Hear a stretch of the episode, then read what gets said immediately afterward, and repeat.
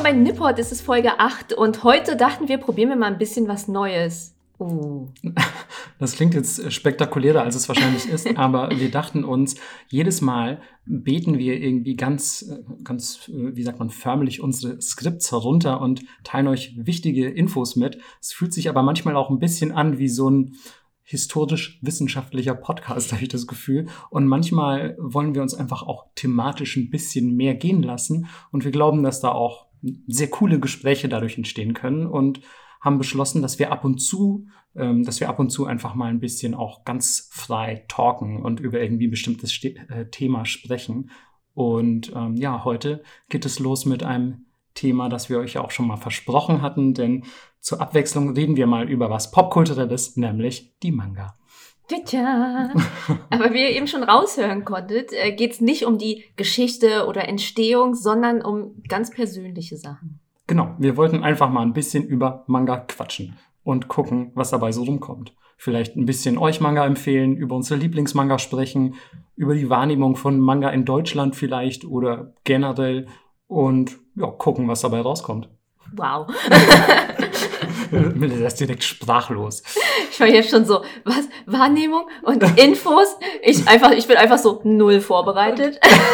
ich bin so richtig wie in so einen Schultest gegangen mit, naja, wird schon okay sein. Das ist so eine Deutschschulaufgabe oder so Englisch. Oder in die Kunst, Kunstabi. Ja. Nix gemacht für. Ähm, nee, natürlich wird das jetzt nicht allzu wissenschaftlich werden, aber man kann ja beispielsweise zum Besten geben, wie man das so empfunden hat, als Manga-Fan in Deutschland aufzuwachsen oder in den letzten Jahren einfach als Manga-Fan hier zu leben, weil ich glaube, da hat jeder einfach sehr persönliche Erfahrungen mitgemacht und nicht immer positive. Ja, ich glaube, das hängt auch ein bisschen davon ab, wie alt du bist, weil wir natürlich die Generation sind, die noch mit so drei Manga-Titeln im Regal klarkommen musste, weil es einfach nichts anderes gab. Hey, ja, total. Also damals hast du ja auch gefühlt so die Hälfte, was am Markt verfügbar war, zu Hause gehabt, ja. weil du dir einfach gesagt hast, geil, das ist einer von diesen vier guten Manga, die es gibt. ähm, den brauche ich auf jeden Fall. Und ich weiß noch, ich habe mich teilweise sogar gefreut, wenn gewisse einzelne Bände irgendwo in den, in den Regalen standen, die gefühlt für, mein, für meine persönliche Wahrnehmung selten waren. Und dann dachte ich so, ah oh shit, oh Mann, das ist der fünfte Band von dieser und jener Serie, die brauche ich auf, das brauche ich auf jeden Fall. Muss ich direkt mitnehmen. So, das war dann irgendwie so, ein so ein Schatz. Nicht einfach irgendwie zu Amazon gehen und sich das Ding nach Hause bestellen. Ja, und auch immer in den Buchladen laufen und gucken. In den Buchladen ist ja fast schon ein bisschen zu weit gegriffen, weil damals hatten gefühlt, zumindest als ich angefangen habe zu lesen, definitiv nicht alle Buchläden Manga, sondern es war schon teilweise auch eher was Spezielles. Gerade wenn du halt eine halbwegs erträgliche Auswahl wolltest. Also Buchladen, okay, so am Bahnhof gab es dann vielleicht mal Dragon Ball oder so, aber insgesamt so war ich sehr oft bei uns so in Bamberg ähm, ähm, beim Comics Art, das ist so ein kleiner Comic-Fachhandel und die hatten halt einfach immer so gefühlt, was am deutschen Markt gerade verfügbar war und nicht ganz so untersortiert wie in der Buchhandlung. Ich bin einfach immer in Hugendubel gelaufen ja, einen Hugendubel gab es in Bamberg nicht. Sorry, kann ich nicht mitreden. Und es war eigentlich ganz geil, weil ähm, ich natürlich nicht genug Taschengeld bekommen habe, um mir alles zu kaufen. Und die also hast du alles geklaut einfach. nee, aber so ähnlich.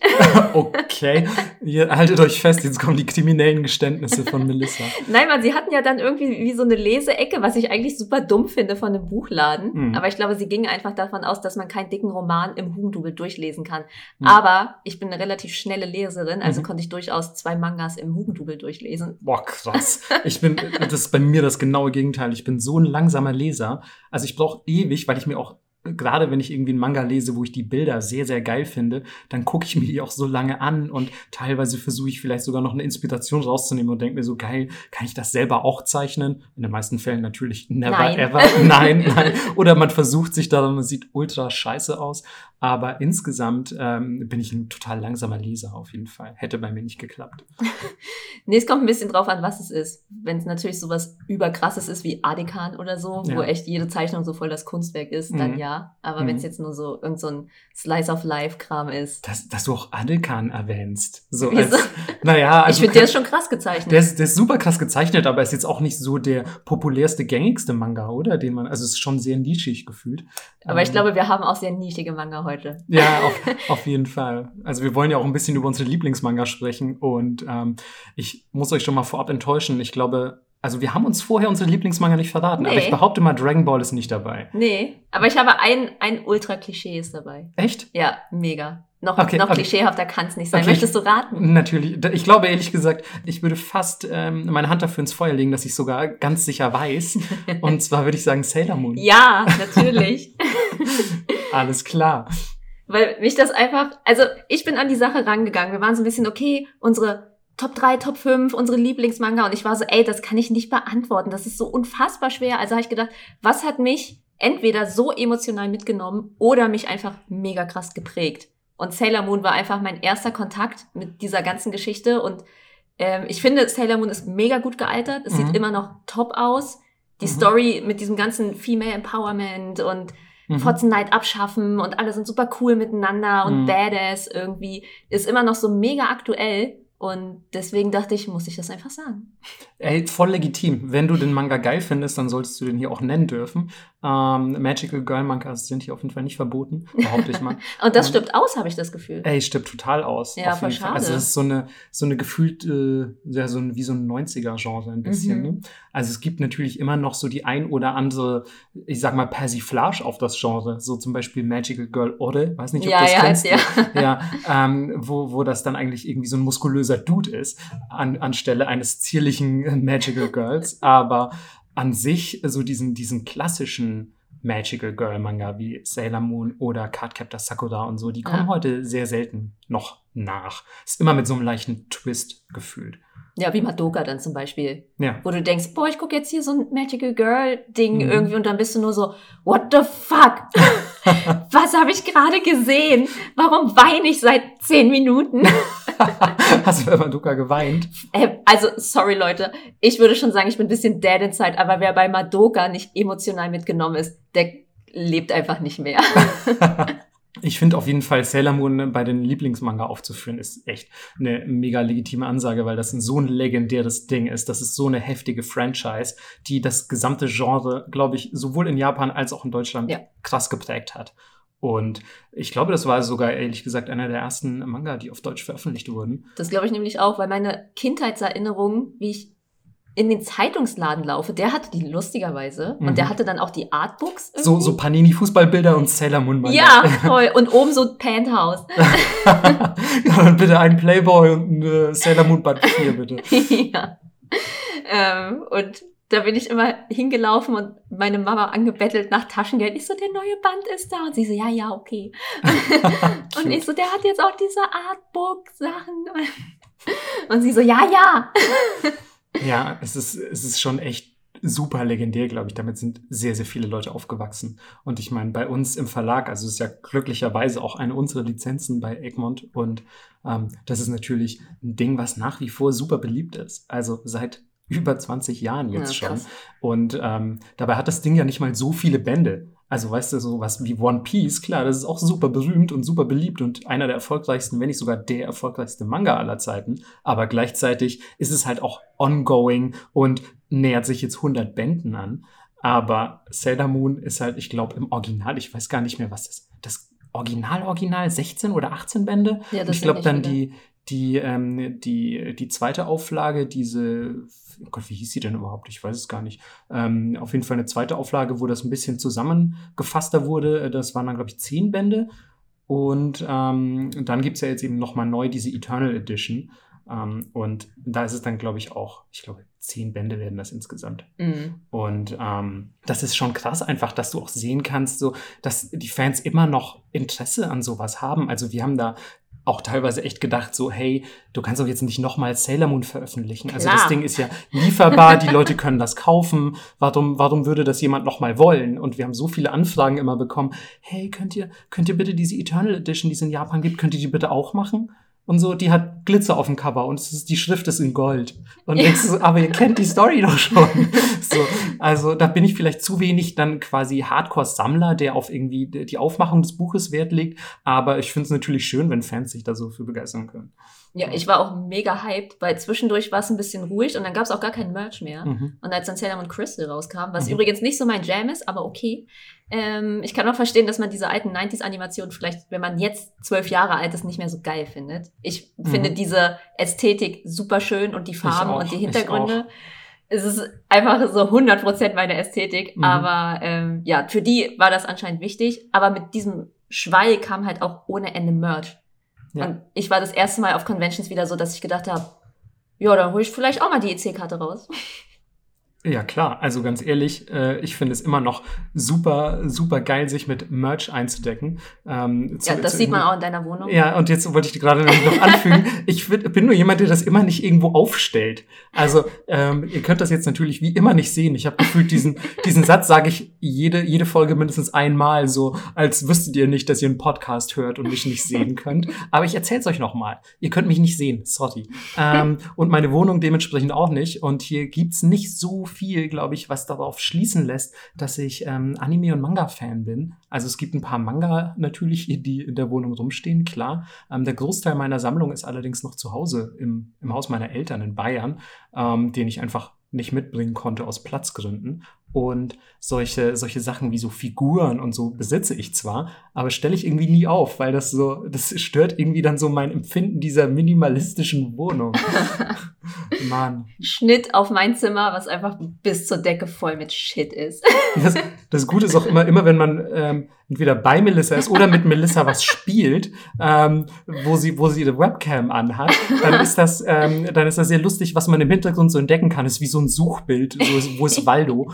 Und ähm, es steht auch immer was anderes im Hintergrund. Also teilweise geht die Kamera kurz aus, sie geht wieder an und dann stehen plötzlich 20 verschiedene Dinge im Hintergrund. Der Pikachu-Rucksack hängt plötzlich oben links, wobei er eigentlich gerade noch unten rechts auf dem Boden stand und so. Es ist super verwirrend. Das ist ein bisschen wie so ein Geisterhaus, nur voll mit Nerdkram.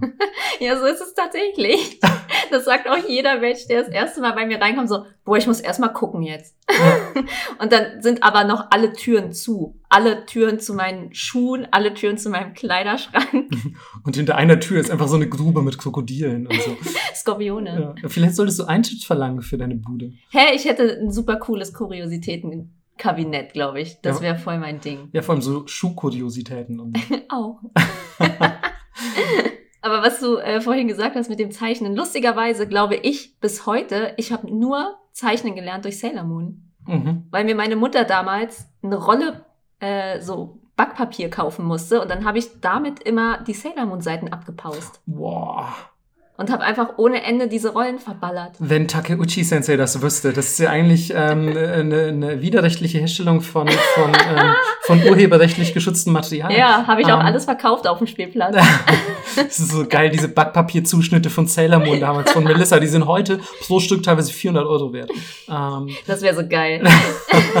die würdest du alle wieder zurückkaufen. Auf jeden Fall. Ähm, ja, äh, tatsächlich äh, ist es bei mir ein bisschen ähnlich. Also ich habe zumindest nur aufgrund von Manga, nicht aufgrund von von Sailor Moon, aber aufgrund von Manga zeichnen gelernt, habe ich so den Eindruck. Ich habe auch früher natürlich schon gerne gezeichnet, aber dass es wirklich nochmal so mich äh, ganz krass motiviert hat und auch teilweise mein Zeichenstil natürlich sehr geprägt mhm. hat, das ist, glaube ich, echt allein Manga zuzuschreiben. Das hat mir aber auch in der Modeschule ein bisschen das Genick gebrochen, mhm. weil ähm, falls irgendjemand von euch irgendwas in Kunstrichtung studiert hat oder irgendwas, ja, sich irgendwo beworben hat oder so und vorher Manga gezeichnet hat, der weiß genau, was jetzt kommt, weil du kriegst immer auf die Fresse. Jeder Kunstlehrer so, oh, noch so ein Manga-Mädchen und das müssen wir aber rauskriegen und die Augen kleiner und das einzig Gute war, die Beinlänge ist die gleiche bei Modezeichnung.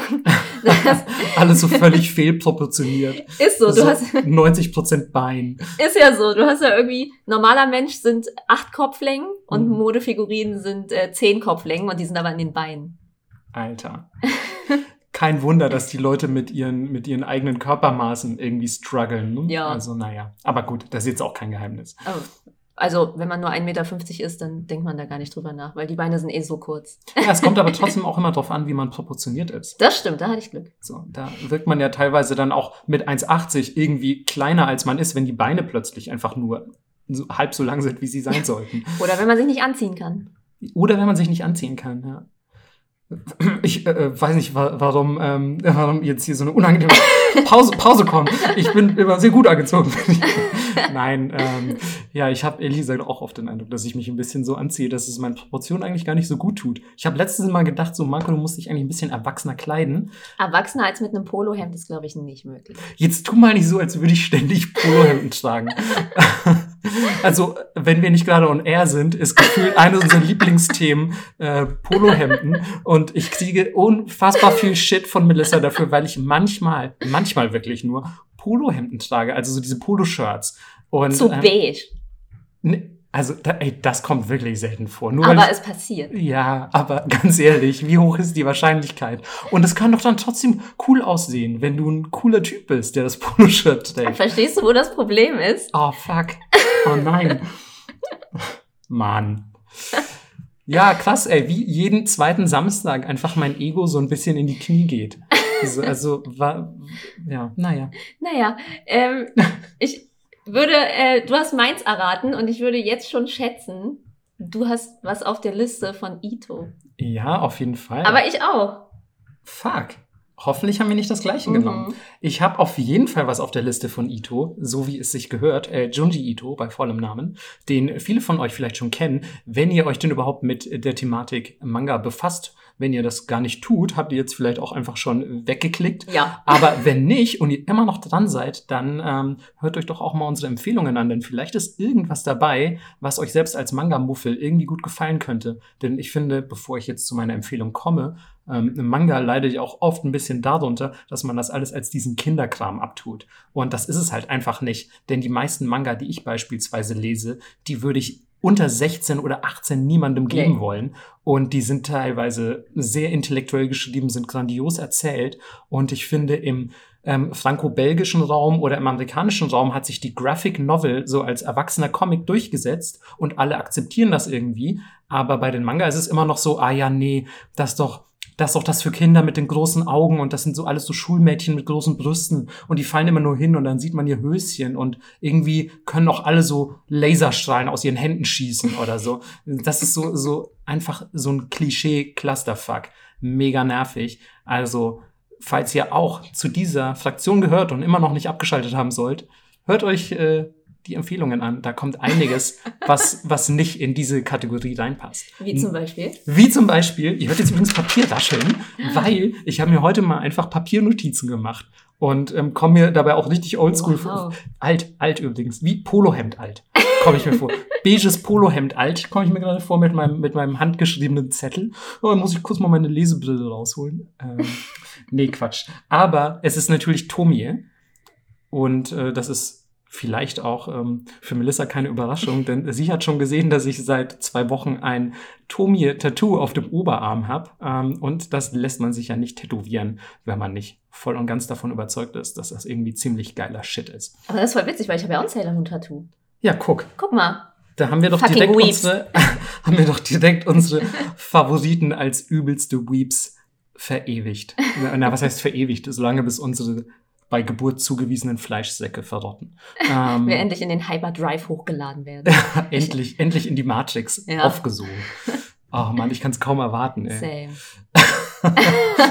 Plötzlich wieder ein sehr nihilistischer Drift in, diesen, in dieser Folge. So. Ähm, falls, ihr, falls ihr noch Lebensfreude übrig habt. Schickt sie Ähm, uns bitte. nee, nee, oh Gottes Willen.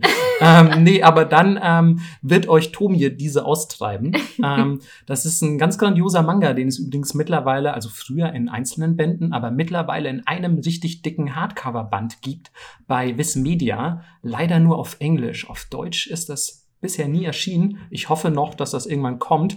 Äh, falls jemand von Carlsen Manga zuhören sollte. Ey, was braucht ihr denn so lange? Also ihr habt doch jetzt schon mehrere Ito-Titel rausgebracht. Bitte, bitte, bringt Tomie.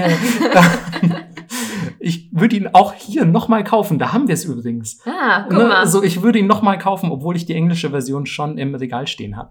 Ähm, und äh, das ist eine Geschichte, die sich um ein, ja, zunächst Schulmädchen namens Tomie dreht. Und die ist die fällt ganz oft hin und man sieht und ihr die, Höschen. Genau, die fällt ganz oft, hat große Brüste, fällt ganz oft hin und schießt Laserstrahlen aus ihrer Hand und muss die sieben äh, Dracheneier finden. In einer Ähm, RPG-Welt. In einer RPG-Welt, genau. Und der Isekai ist schon wieder so ein neuer Trend, das kennen die Leute, die nur so am Klischee-Manga entlang, äh, sich entlanghangeln, kennen das gar nicht, glaube ich. Aber ähm, nee, sie ist, ein, sie ist ein Schulmädchen, das auch tatsächlich wunderschön ist, aber genau das ist so ein bisschen der, der verhängnisvolle Knackpunkt an der Story, denn sie ist eher so eine Art Succubus und macht vor allem Männern, Frauen allerdings auch, ähm, das Leben schwer, beziehungsweise beendet deren Leben. ähm, Und ja, es fängt relativ seicht an, auch, auch zeichenstiltechnisch. Man merkt, Junji Ito war da noch sehr in seiner Anfangsphase und es sieht so etwas billiger gezeichnet aus, sag ich mal, oder etwas unbeholfener. Und wenn du dann so bei den letzten Kapiteln ankommst, ist der Zeichenstil halt einfach schon mega, mega gut. Ja. Und auch so sein aktuelles Junji Ito Superlevel. Und ähm, dieses Mädchen, Tomie, ist, man merkt schon, mit der stimmt irgendwas nicht. Die ist so ein bisschen böse und ähm, hat, hat irgendwie ja, verfolgt irgendwelche dunklen, mysteriösen Motive und ist sehr manipulativ, also manipuliert teilweise mit der Begeisterung, die sie in Männern auslöst, manipuliert sie, die irgendwelche Taten zu vollbringen oder, oder andere, ja, ich sag mal, vielleicht sogar Verbrechen zu begehen oder sich selbst irgendwie Leid zuzufügen oder einfach wahnsinnig zu werden.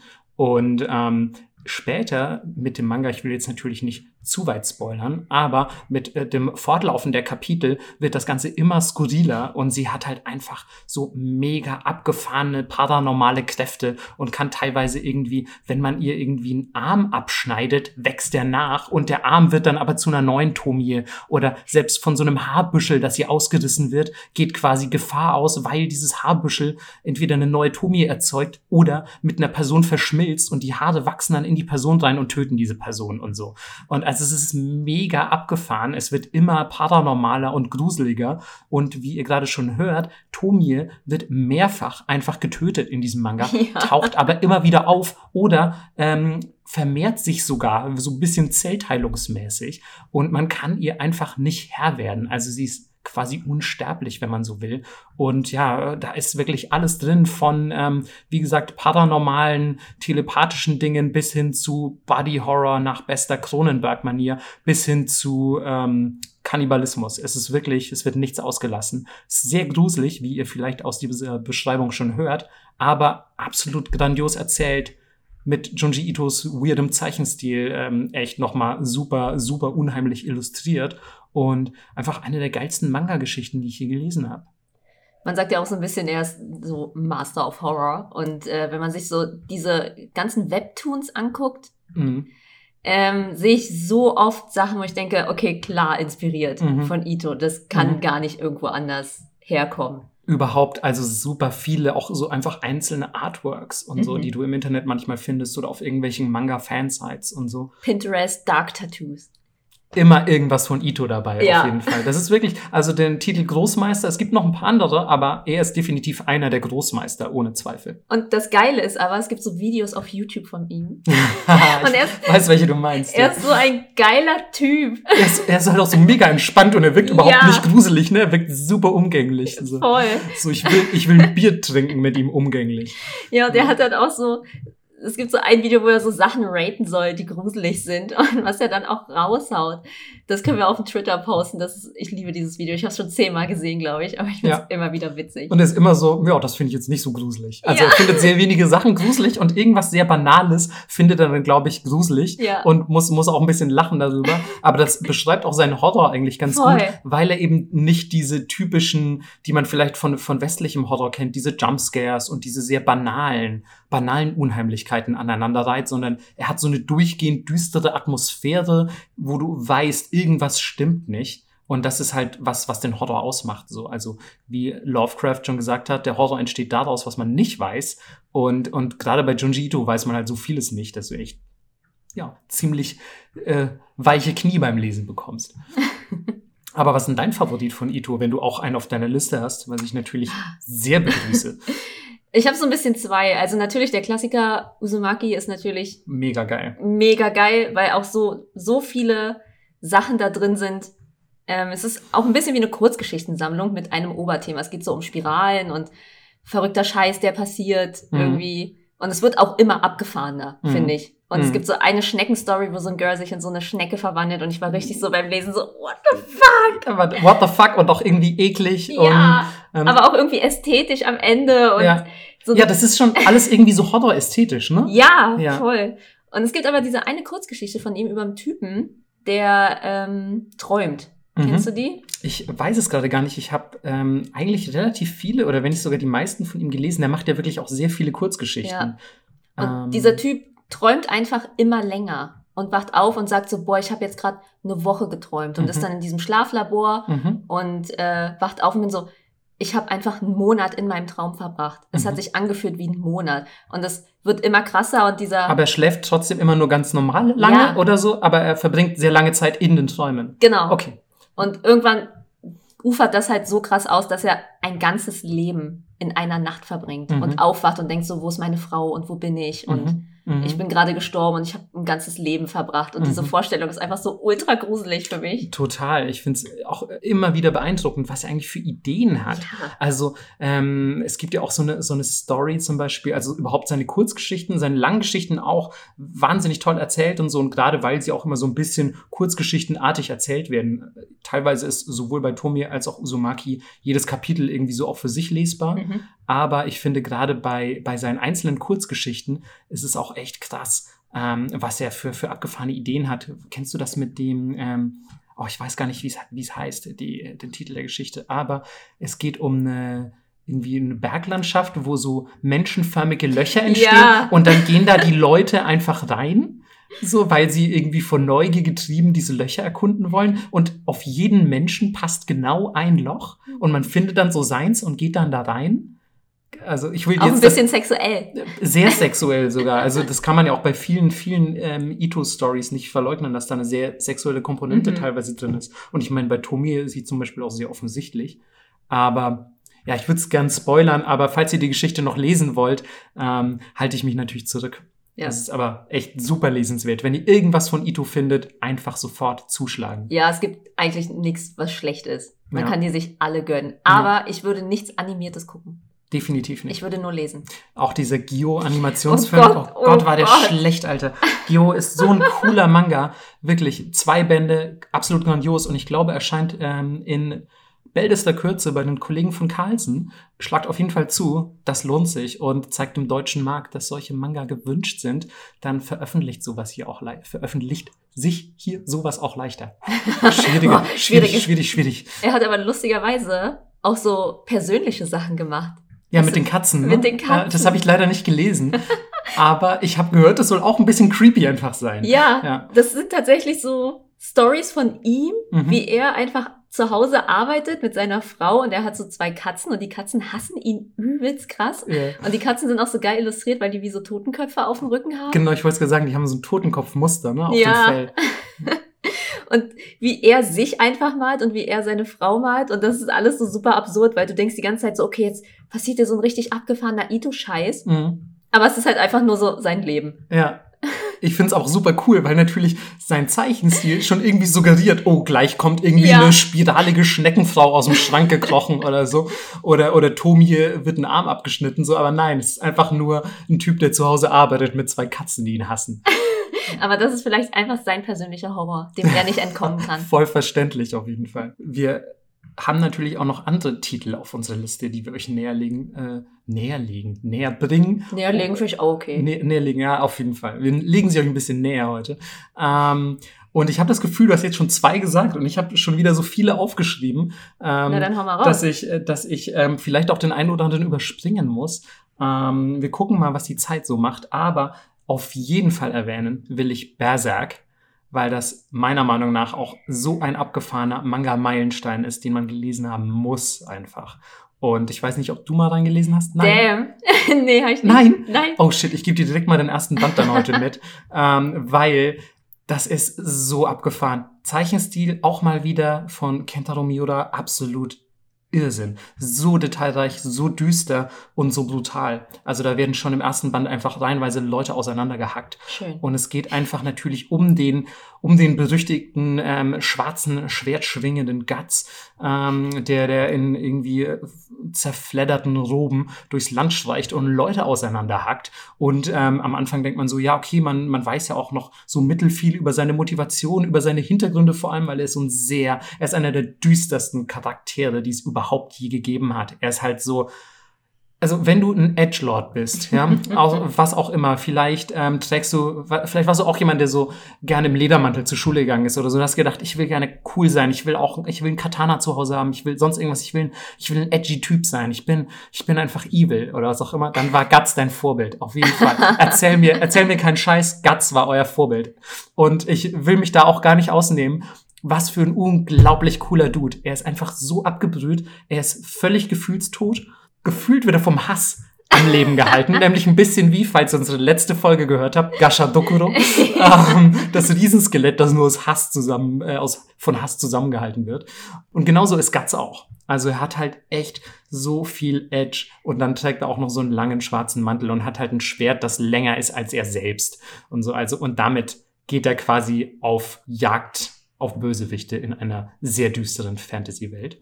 Und ja, es ist ein, einfach ein wahnsinnig geiler Manga. Ich glaube auch, gerade bei sehr vielen Jungs habe ich so mitbekommen, immer eine, eine wahnsinnig beliebte Manga-Serie, ähm, weil es natürlich schon sehr martialisch zugeht. Und das einzige Problem an der Serie ist so ein bisschen, die ist halt einfach sau lang. Ich glaube, wir sind jetzt bei 40 Bänden oder so. Ach, das läuft noch? Das läuft nämlich noch. Und ich habe das schon angefangen zu lesen, als ich Schüler war. Und trotzdem sind wir erst bei 40 Bänden ich weiß, 40 klingt viel, aber nimm mal ja, One Piece oder so, genau. wo, wo gefühlt einfach pro Monat vier Bände rauskommen. Und, ähm, aber das merkt man vielleicht auch manchmal. Sorry. ich habe auch One Piece mittlerweile abgebrochen, also da kann ich auch gar nicht mehr mitreden über die aktuelle Qualität. Ich finde es nämlich super schön, dass Miura Sensei sich da irgendwie so die, die Mühe macht, ähm, die, die Qualität hochzuhalten. Und ich finde, die Qualität ist immer noch wahnsinnig hoch. Und es ist einfach so eine irre gute Fantasy-Story. Also es fängt so sehr, sehr mittelalterlich an und du weißt noch gar nicht, inwiefern da jetzt Fantasy-Elemente mit reinspielen. Aber es wird sehr schnell klar, dass, dass das auch eine, eine epische Fantasy-Welt ist, die der, die der Autor da aufgebaut hat. Und, und mit ganz vielen Verschwörungen und komplexen Verwicklungen und alles absolut abgefahren und, und beispiellos in seiner Ideenvielfalt. Und ich habe mal gehört von einem Kumpel von Ultraverse, ähm, falls da jetzt auch jemand zuhört, schöne Grüße, ähm, dass, äh, dass Miura Sensei mittlerweile ähm, so langsam veröffentlicht, also es liegen mittlerweile sehr viele Monate zwischen den einzelnen Bänden, ähm, weil er aufs digitale Zeichnen umgestiegen ist und das ihm erlaubt, natürlich wahnsinnig detailreich ah. zu zeichnen. Und dann ist im Hintergrund irgendwo so bei einem, bei einem Vogel, Engel, was auch immer, noch irgendwie ein Flügel oder so, der doch nicht genug Striche in seinen Federn hat oder so. Und beim Digitalen kannst du natürlich reinzoomen, bis du blöd wirst. Ja. Und, ähm, und angeblich sagt sein Redakteur auch schon immer so, ey, bitte, wir müssen das veröffentlichen, so ungefähr. So, ah, bisschen noch, bisschen noch, bisschen mehr Detail. So, das ist natürlich cool, aber andererseits auch schade, weil ich meine, der Zeichenstil ist eh schon Hammer. Er sollte es einfach äh, nochmal in riesengroß ausdrucken lassen. Ja. Einfach so ein Meter Edition. Ey, einfach die Berliner Mauer nochmal, den ja. ersten Band oder so. Why not? Ich würde da langlaufen und die lesen. Oh, mega nice. Ey, was könnte man für nice Instagram-Fotos machen? da spricht sofort wieder die Influencerin aus Melissa. Alles klar. Hä, irgendwie neben so ein Foto in so, einer, in so einem coolen Outfit, neben so einem Haufen Gedärme, voll meine Ästhetik. Wie war das? Ich dachte, deine Ästhetik sei Sailor Moon und 90er. Also. nee, ich habe dann so ein Pastell-Outfit natürlich an. Okay, alles klar. 90s Pastell-Outfit. Auf einem Berg Gedärme. Das ist doch meine Ästhetik, das oder nicht? Also, wenn ihr Melissa noch nicht so gut kennt, dann ähm, wisst ihr das vielleicht nicht, aber als jemand, der Melissa schon das ein oder andere Jahr kennt, ja doch, das ist ihre Ästhetik. ähm, Sowohl innen als auch außen. hey ja, innen ähm, sind Gedärme für viele von uns die Ästhetik, aber ähm, ja. Aber ich bin immer wieder überrascht, wie eklig Leute von innen aussehen. Sowohl als auch. Das ist, das ist auch ein typisches Thema. Ähm, das ist ein typisches Thema, das entsteht, wenn man über Berserk redet. Also ich bin entsetzt, wie Leute physisch von innen aussehen. Das sieht man nämlich da sehr oft. Aber und das ist eine äh, tolle Überleitung eigentlich gewesen, denn auch von innen. Denn, ähm, also charakterlich, äh, psychisch, weil ähm, es ist so eine absolut korrumpierte, äh, verkommene Welt. So, die ganzen Charaktere sind halt alle so völlig dekadent und irgendwie daneben verdorben bis ins Mark und ähm, jeder hat so irgendwie eigentlich nur böse Motive und du hast das Gefühl, es ist eine feindselige Welt mit nur feindseligen Menschen und Kreaturen. Das ist ähm, also eigentlich wie hier. Eigentlich ein bisschen wie Berlin Mitte, genau. ja. Berlin Mitte und äh, Berserk fangen beide mit B an. Ich weiß nicht, Zufall? Ich denke nicht. Ähm, Ja, ich weiß nicht, ich habe jetzt halt noch, weißt du, vielleicht mache ich gleich noch einen, wäre das okay für dich? Ja. Weil ich habe so viel blutigen Kram auch auf der Liste, dass das jetzt eine gute Überleitung wäre. Ähm, ich will noch kurz Bitte. nämlich Blade of the Immortal anbringen. Und, oh Mann, du guckst so, als hättest du nicht gelesen. Auch nicht. Oh Mann, Melissa, ey, dabei ist das sogar ein Egmont-Manga. Ähm, oh Gott. Ja, und in erster Linie ist es vor allem ein äh, Hiroaki Samura-Manga, der einer der meiner Meinung nach besten äh, Manga-Künstler aller Zeiten ist, denn er hat so einen geilen Zeichenstil. Das ist irgendwo so eine Mischung zwischen ähm, sehr realistisch und detailreich und Skizze. Ähm, und ist sehr dynamisch alles und gleichzeitig auch so ein bisschen düster und gritty vor allem. Also so ein bisschen, fühlt sich alles ein bisschen dreckig an und so. Also es macht, macht sehr viel Spaß, so auch rein visuell seine Manga zu lesen. Und Blade of the Immortal ist eine 30-bändige Samurai-Geschichte, die für viele so ein bisschen auf einem Level mit Vagabond ähm, Mhm. rangiert. Vagabond hast du vielleicht schon mal von gehört. Das ist ja auch ein echter, echter Klassiker, was Samurai-Manga angeht. Und ähm, bei Blade of the Immortal ist das Ganze noch ein bisschen übernatürlicher und ähm, basiert nicht auf Tatsachen, ähm, also Vagabond natürlich auch nur zum Teil auf historischen Persönlichkeiten, aber ähm, bei, bei ähm, Blade of the Immortal ist es eine, eine unglaublich epische Fantasy-Samurai- Story aus dem Edo-Zeitalter, also so circa 17. Jahrhundert würde ich schätzen. Ich weiß es gerade gar nicht mehr genau, wann, wann der Manga spielt. Und es geht um den unsterblichen Manji. Das ist ein, ähm, ein Ronin, also ein ähm, herrenloser Samurai, ähm, der viel Shit in seinem Leben getan hat, auch viel Unschuldige getötet und ähm, mittlerweile ähm, herrenlos durch die Länder zieht. Und ähm, um es kurz zu machen, er würde eigentlich gerne sterben, aber er hat in seinem Blut etwas, ähm, das nennt sich, ich glaube, auf Deutsch wurde es mit Blutwürmer übersetzt. Und die machen ihn unsterblich. Ah, Und ähm, immer wenn ihm beispielsweise ein Körperteil abgeschlagen wird oder so, die bilden das nach. Oder ich, ich weiß gar nicht, hat er das vielleicht sogar wieder rangehalten und das wächst dann wieder ran oder so. Auf jeden Fall ist quasi sein Körper dazu in der Lage, sich unendlich zu regenerieren durch diese Blutwürmer. Und ähm, die wurden ihm von einer Dame quasi eingepflanzt. Und diese Dame, als er wieder zu ihr geht und sagt so, ey, ich will sterben, Mann, ich halte es nicht mehr aus, mein Leben ist scheiße und ich bin so ein Arsch, sagt er, ja, aber äh, wir brauchen erst einen Deal, ich kann dir jetzt nicht einfach so wieder, wieder äh, irgendwie deinen dein Tod schenken, nicht das Leben, sondern den Tod. Du musst tausend Verbrecher töten. Dann erlöse ich dich vom Fluch der Unsterblichkeit. uh. Und tausend Verbrecher klingt natürlich auch ziemlich viel. Du kannst dir also vorstellen, es gibt ein ziemliches Gemetzel in diesem Manga. ähm, denn er trifft dann auch noch auf die, auf die äh, Protagonistin namens Rin. Das ist ein junges Mädchen, deren Eltern ermordet wurden vom Antagonisten der Serie, Anotsu, ein ähm, Gründer einer neuen Schwertschule, der alle anderen Schwertschulen vernichten will, weil sie seiner Meinung nach rückschrittig sind. Und ähm, da ihre Eltern, also Rins Eltern, auch Schwertschulenmeister waren, hat er sie einfach umgebracht. Und jetzt will sie natürlich Rache. Klar. Und sie verbündet sich mit Manji, um auf Rachefeldzug gegen Anotsu zu gehen. Also eigentlich eine ziemlich coole Story mit wahnsinnig coolen Charakteren, auch sehr düster. Ich würde sagen, ich weiß gar nicht, ob die ab 16 oder ab 18 war. Also es gibt auch Sex, es gibt Gewalt, es ist auf jeden Fall für erwachsene Leser. Und ähm, ist eine sehr coole, episch erzählte Geschichte. Ich weiß nicht, ob du Kenshin kennst. Ja, na klar. Es ist ein bisschen, finde ich, die erwachsene Version von Kenshin. Ah, okay. Weil er trifft auch immer wieder auf so stärker werdende Gegner mit verrückten Waffen und einem verrückten Aussehen und so. Aber es ist einfach viel blutiger und viel trostloser als Kenshin. So, aber wenn dir Kenshin gefallen hat, Blade of the Immortal it is. Okay. Gibt auch einen Film auf Amazon Prime mittlerweile, falls ihn jemand gesehen hat von Ist- euch. Kann man den anschauen? Was meinst du, kann man den anschauen? Naja, weil ganz oft so Verfilmungen und. mm. Ich sag mal so, äh, Intro-Song ist von Miyavi. Okay, Ähm, ciao. ähm, und ähm, nee, der ist tatsächlich ziemlich gut, fand ich. Vor allem für so eine Manga- Manga-Anime-Verfilmung. und ähm, der ist, ich glaube, es gibt sogar gerade auch noch mal eine neue Anime-Verfilmung, ist irgendwie in der Pipeline. Bin ich auch sehr gespannt drauf, weil ich glaube, mittlerweile hat man vielleicht so ein bisschen mehr das Gefühl dafür entwickelt, wie man irgendwie einen geilen, einen geilen Anime macht. Es gibt ja Mhm. auch so Versuche, gerade zum Beispiel Junji Ito Anime zu machen, die aussehen wie seine Manga und so. Und das ist, glaube ich, so ein bisschen eher der Appro den Approach, den man mit solchen geilen Künstlern fahren muss. Aber guckt euch den Film mal an. Er ist wahnsinnig brutal natürlich, aber er ist ziemlich cool. Und jetzt würde ich sagen, habe ich so viel geredet, dass du definitiv für die nächsten 20 Minuten dran bist. Mann, ich habe mich wirklich mega schwer getan. Es, mir fiel das überhaupt nicht leicht, weil ich liebe Slice of Life.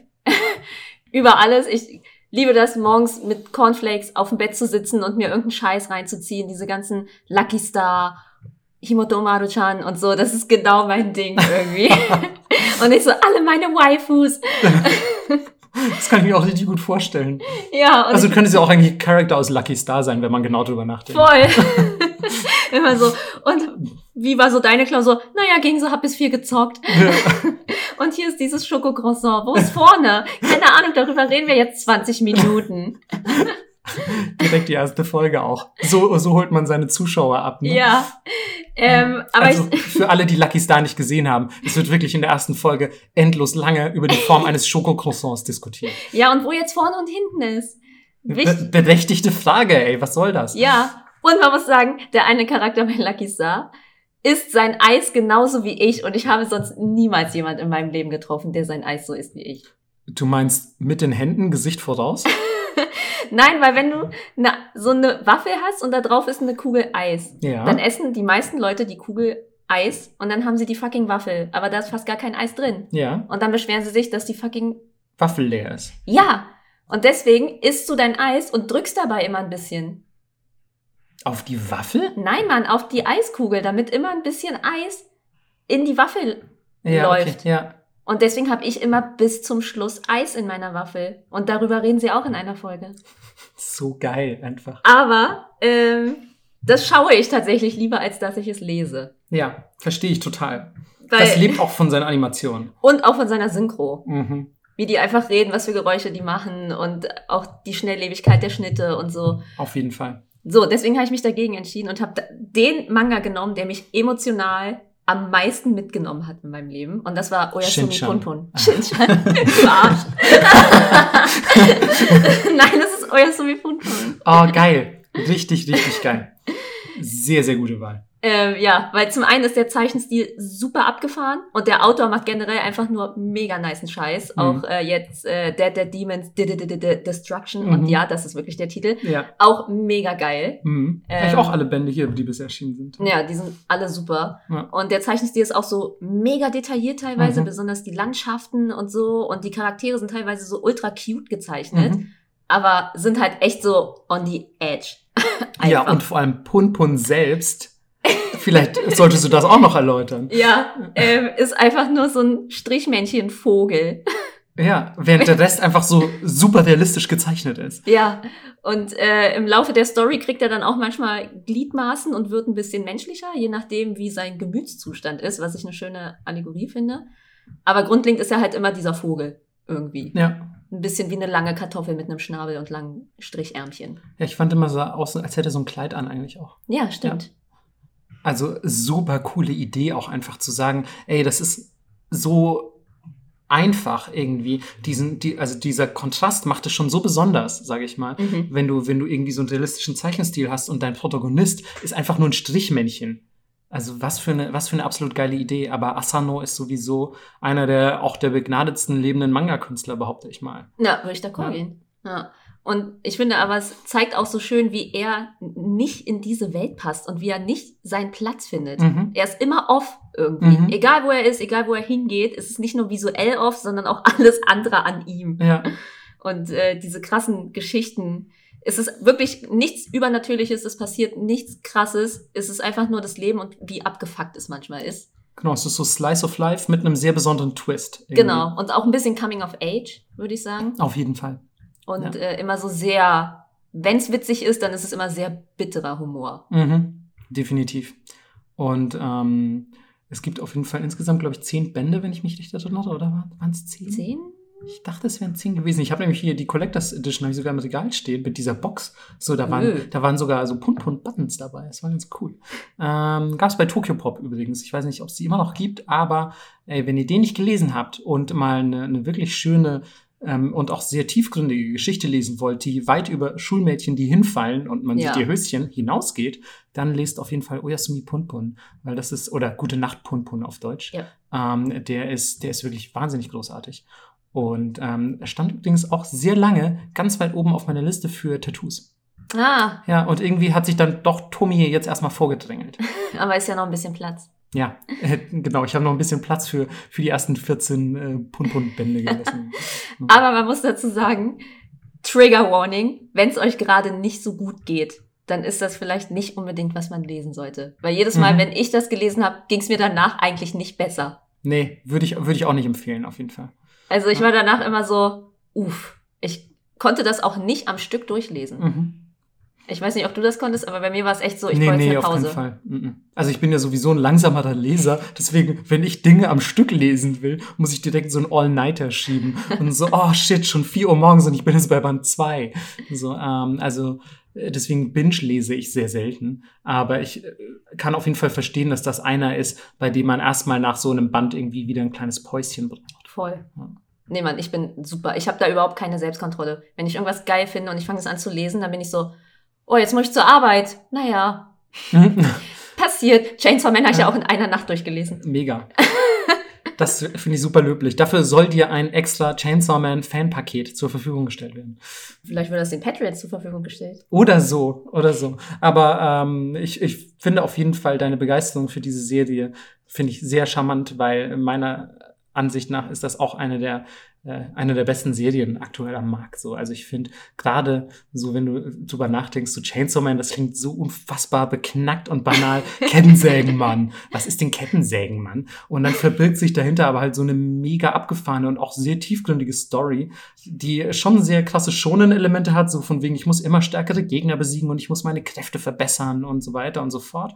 Aber gleichzeitig ist es auch so eine düstere, trostlose Welt, dass man ebenfalls, finde ich, auch ein bisschen immer, ja, fast ein bisschen geknickt rausgeht, mhm. weil man sich so denkt, oh, dieser arme Junge, der will doch eigentlich nur Marmelade auf sein Brot. Ja. So. Man will ihm auch immer ein bisschen den Kopf streicheln und ihn füttern. Ja, aber pass, pass bloß auf, der ist ja auch äh, Kettensäge am Kopf, so, also beim Streicheln. äh, ja. Wir haben es eben schon angesprochen. Patreon. Ja, das ist, äh, das ist richtig, denn ähm, wir haben ganz viele neue Leute, die wir, die wir grüßen dürfen und äh, schon mal an dieser Stelle ein super herzliches Dankeschön. Yay. Auch an alle, die nicht 5 Euro Patreon sind. Die kriegen zwar keinen On-Air-Shoutout, aber in unseren Herzen schon. Ja, und ich drehe jetzt hier so schön mein, mein Papier um, weil ich habe eure Namen natürlich aufgeschrieben, damit ich die auch richtig sage. Vor allem Anis geht noch. Vielen Dank, Anis. Aber Fungi haben wir auch. Lorena und Ganz besonders schön mit Alliteration Zina Zimt. Vielen Dank an euch alle. Yay! ja, wir wissen das auf jeden Fall sehr zu schätzen, dass ihr unser Projekt äh, so unterstützt, weil ähm, ja, es ist halt einfach super schön zu sehen, dass das, was man macht, nicht als kompletter Bullshit empfunden wird, würde ich sagen. Und ich finde, in, in, dieser Welt, in der wir leben, wo du jedes Entertainment gratis bekommen kannst, sich dazu zu entscheiden, ich kann es gratis bekommen, aber ich gebe Menschen trotzdem Unterstützung. Das ist, das ist echt mega. ja. ja. Thank you. Das hast du sehr schön gesagt. Da kann ich, da kann ich noch nicht mal was anfügen, außer ein, äh, ein schweigendes äh, Herzchensymbol, das ich gerade mit meinen Händen mache. Ihr könnt das nicht sehen, aber ich mache es wirklich. Ähm. das hat ihn auch kurz aussehen lassen wie ein Dino. Wie, Mann, wieso denn wie ein Dino? Weil meine Arme so kurz sind? Sind meine Arme kurz? Oh Mann, ich bin schon wieder komplett verunsichert. Schnell zurück zu den Manga. Manga finde ich gut. Keine Dinos, keine Dino-Manga übrigens. Boah, gibt's Dino-Mangas? Oh, lass mich mal kurz nachdenken. Ähm, und ich rede jetzt hier nicht von so Lizard Mates oder so. Ich rede wirklich oh. von Dinos. Es, also ich bin mir sicher, in Japan gibt es Dino-Mangas und ja, ist wahrscheinlich okay. ein eigenes Genre. ähm, aber, und hat mit Sex zu tun. Genau. Die von Panzern. Ich befürchte es. Panzermädchen. Okay, ich höre auf. aber aber äh, ich glaube, die haben es bisher nicht nach Deutschland geschafft und mir sind auch gerade keine bekannt. Also ich habe mich, selbst als ich noch in Japan war, wenig mit Dino, nicht nur Dino-Manga, einfach generell wenig mit Dinosauriern beschäftigt. Ähm, und das bereue ich bis heute, ehrlich gesagt. Also äh, geiles Thema. Also vielleicht ähm, ist das hier ab nächster Woche ein Dinosaurier-Podcast. Sorry. Ja, vor allem, das wird nur die Hälfte von euch interessieren, aber ich habe meine Fossiliensammlung in Animal Crossing voll und deswegen bin ich sehr pro Dinos im Moment. Ah, ich lese mir nochmal meine langweiligen Notizen durch. Ähm. ja, komm, le leite doch einfach den letzten Manga ein von dir. Ich, nein, ich möchte dir wirklich an dieser, äh, an dieser Stelle herzlich gratulieren. Ähm, nee, warte, wie der, wie, der, wie, der, wie, der, wie der Allmann sagt, wie der Deutsche sagt, recht herzlich. Recht oh. herzlich gratulieren möchte ich ähm, zu diesem freudigen Anlass. Ich weiß, dass es nämlich nicht einfach ist, so eine Fossiliensammlung zu vervollständigen. Vor allem, weil die kann man auch verkaufen, dachte ich, oder? Ja. Also man kann sie spenden oder verkaufen. Ja. Ja. Und das ist eine ähnliche Entscheidung, wie unsere Patreons getätigt haben. Ja. Finde ich sehr löblich, weil du hast die wahrscheinlich nur vervollständigt, weil du sie gespendet hast, Natürlich. Oder? Ja, okay. Das ist super löblich. Und ich weiß, auch wenn ich kein Animal Crossing-Spieler bin, wie viel Zeit man manchmal investiert in so völlig banale und nutzlose Videospiel-Completion, äh, wie sagt man denn, an Anwandlungen einfach, dass ja. man irgendwas vervollständigen will, obwohl es überhaupt keinen Grund gibt, das zu tun. Und das machen wir alle oft genug, deswegen finde ich, man darf sich da nicht drüber lustig machen.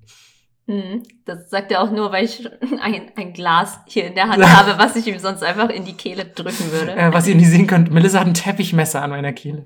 Hilfe, Hilfe. Immer, den ganzen Podcast lang. Ja, genau. Sag, dass du Manga liebst, Marco. Ich liebe Manga. Sag's mit mehr Begeisterung. Ich liebe Manga. Ja, so ist das hier. So wurdest ähm, du auch nur in deinen Job gedrängt. nee, äh, tatsächlich ist ein Messer an der Kehle eine ganz gute Überleitung, wirklich. Ähm, denn ähm, der, letzte Vampir, der letzte Vampir, ja. den ich noch auf meiner Liste habe. Das hätte mich auch gewundert, wäre der nicht dabei gewesen. Der letzte Manga, das Beste kommt immer zum Schluss. Hm. Ist natürlich äh, Warao Kyuketsuki oder auf Deutsch der lachende Vampir. Und das ist eigentlich mit zwei Bänden ein relativ überschaubares Werk. Und ähm, hat es aber bisher leider nie nach. Doch, es hat es nach Deutschland geschafft. Ich, Melissa lacht schon, weil ich mich, Warning. Ja, es ist unf oh Mann. oh, naja, nee, ich kann diese Geschichte leider aus beruflichen Gründen nicht on air erzählen. Aber damals, glaube ich, 2004 hat es der erste von zwei Bänden nach Deutschland geschafft bei Reprodukt. Ähm, der zweite ist aber nie erschienen und ähm, es sind auch keine Exemplare mehr verfügbar. Ich glaube, ich habe mal eins für 300 Euro gesehen. Aber ich habe auch hier die japanische Version im Regal. Da bin ich Gott sei Dank gesegnet mit der entsprechenden Sprachkenntnis. Falls ihr aber auf Englisch oder Japanisch an ein Exemplar kommen solltet und das sehr gerne mal lesen möchtet, es lohnt sich wirklich auch, wenn ihr die Sprache nicht versteht, einfach nur die Bilder anzugucken. Mhm. Denn ähm, der Autor Suichiro Maruo ist auch ein Maler, Illustrator, was auch immer.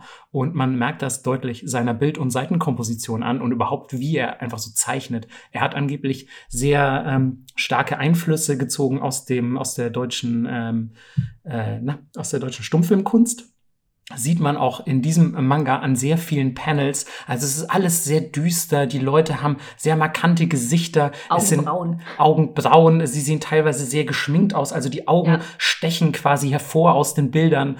Und ähm, es ist sehr, sehr, sehr, sehr düster. Ich weiß, das habe ich bei den vorherigen Manga auch gesagt, aber ich glaube, das ist wirklich der düsterste von allen.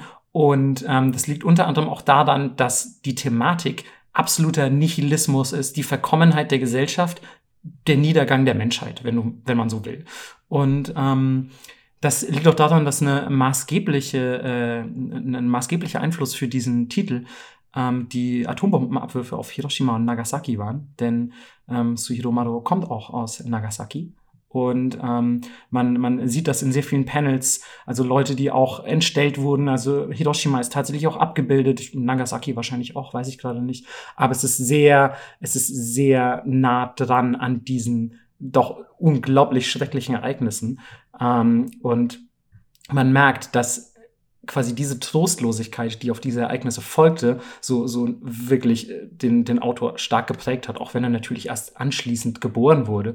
Ähm, aber das ist ja bis heute sehr, sehr eingebrannt in die japanische Gesellschaft und ähm, es erzählt eigentlich von einem Jungen, der zum Vampir wird und durchaus auch nicht sich gerade löblich verhält. Also er ähm, holt sich quasi das Blut, das er zum Überleben braucht, ohne Rücksicht auf Verluste.